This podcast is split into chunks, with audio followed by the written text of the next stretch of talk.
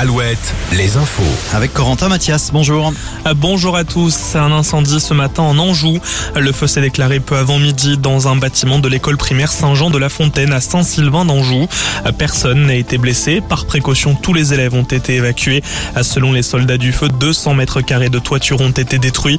L'origine du feu reste pour l'heure inconnue.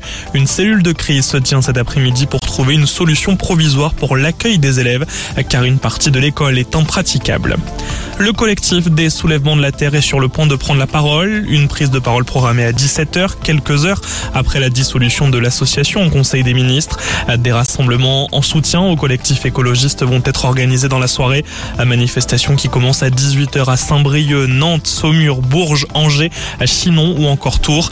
La dissolution du collectif fait suite aux événements de Sainte-Soline dans les Deux-Sèvres ou encore de la manifestation en Savoie contre le projet de tunnel ferroviaire Lyon-Turin. Selon Olivier Véran, 350 armes ont été saisies sur des manifestants. Le procès de l'affaire du mystérieux groupe terroriste AZF renvoyé à ce groupe qui avait menacé le réseau ferré français en 2003 et 2004 afin d'exiger de l'État le versement d'une importante rançon.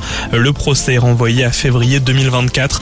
Deux personnes devaient comparaître aujourd'hui devant le tribunal correctionnel de Paris, un ex-chef d'entreprise septuagénaire ainsi qu'une formatrice en bâtiment de 60 ans. Et puis aujourd'hui, bien évidemment, on fête la musique. Un rendez-vous cher à Jacques Land, mais que la préfecture de Haute-Vienne demande d'annuler en raison de la vigilance orange aux orages. Des orages, de la pluie et même de la grêle sont attendus sur le département. Le préfet de la Haute-Vienne demande donc l'annulation des festivités prévues en extérieur. La fête de la musique maintenue et célébrée en revanche du côté de Nantes, Angers, Cognac, Rennes ou encore Tours. Et cette vigilance orange aux orages dont je vous parlais pour ce soir et une partie de la nuit prochaine concerne désormais 19 départements, parmi eux la Charente, la Haute-Vienne, la Creuse, l'Indre et le Cher. Pour l'instant, c'est un ciel dégagé sur l'ensemble de nos régions, malgré quelques orages sur le Limousin. On relève actuellement 22 degrés à Londivisio, 26 à Châteaubriand, 27 à Poitiers. Pour les maxi, 28 à Orléans. Merci Corentin. Tout à l'heure, un nouveau point sur l'actu. Ça sera à 18h sur Alouette.